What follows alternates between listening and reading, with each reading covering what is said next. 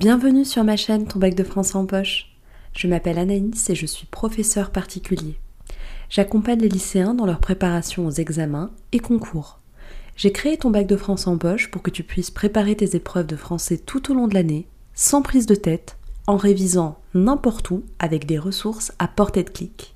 Voici 5 conseils pour réussir l'épreuve de la contraction essai. Pense à télécharger la petite fiche qui accompagne cet épisode. Alors, premièrement, il va falloir sonder le texte. C'est vraiment une étape importante. Si tu veux réussir la contraction, déjà, il faut que tu saches de quoi, tu, de parle le texte. Alors, essaye de bien analyser l'énonciation, euh, les mots-clés, les connecteurs. Si tu arrives à percevoir aussi les moments du texte. Bref, dresse un bilan en fait de ce texte. Ensuite, deuxième conseil, toujours pour la contraction, pour pouvoir mettre en marche ton travail de rédaction, je te conseille de mettre de côté le texte, vraiment de t'en détacher pour ne pas tomber euh, dans une espèce de paraphrase ou de, presque de plagiat du texte. Vraiment, on va s'éloigner du texte, donc retourne le texte, éloigne-le de toi, et puis commence à résumer chaque partie chaque moment du texte ou chaque argument avec tes propres mots, en fonction de ce dont tu te souviens, bien évidemment. Troisième conseil, pour le sujet de l'essai, un petit peu comme dans, dans le cas de la dissertation, je t'invite vraiment à analyser chacun des termes, à essayer de bien comprendre ce qui se cache derrière chaque mot, à chercher des synonymes, des antonymes, euh, des expressions pour vraiment bien explorer ce sujet, bien le comprendre avant de te lancer dans une argumentation X ou Y. Quatrième conseil, pour pouvoir répondre au sujet de l'essai, note un ensemble d'arguments euh, au brouillon et puis ensuite organise tes idées, hiérarchise-les.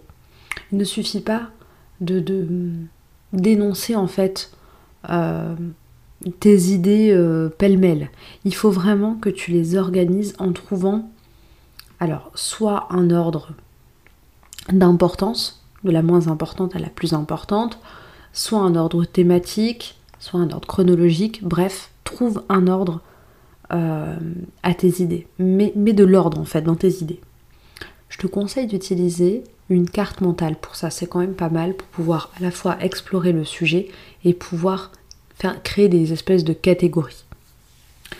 Cinquième et dernier conseil, comme d'habitude, soigne ton expression.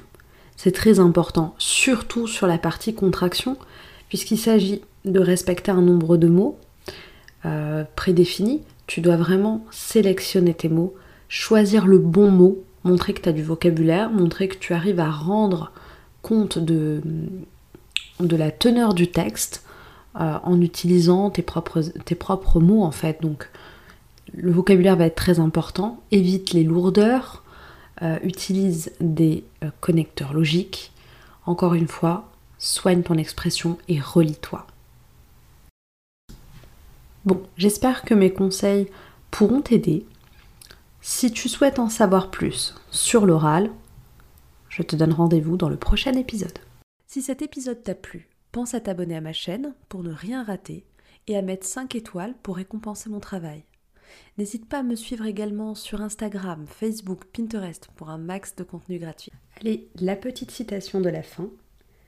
Cette fois-ci, c'est une citation de Churchill qui recommandait, je cite, Agissez comme s'il était impossible d'échouer. Je te laisse méditer là-dessus. Merci pour ton écoute et je te dis à bientôt sur ma chaîne.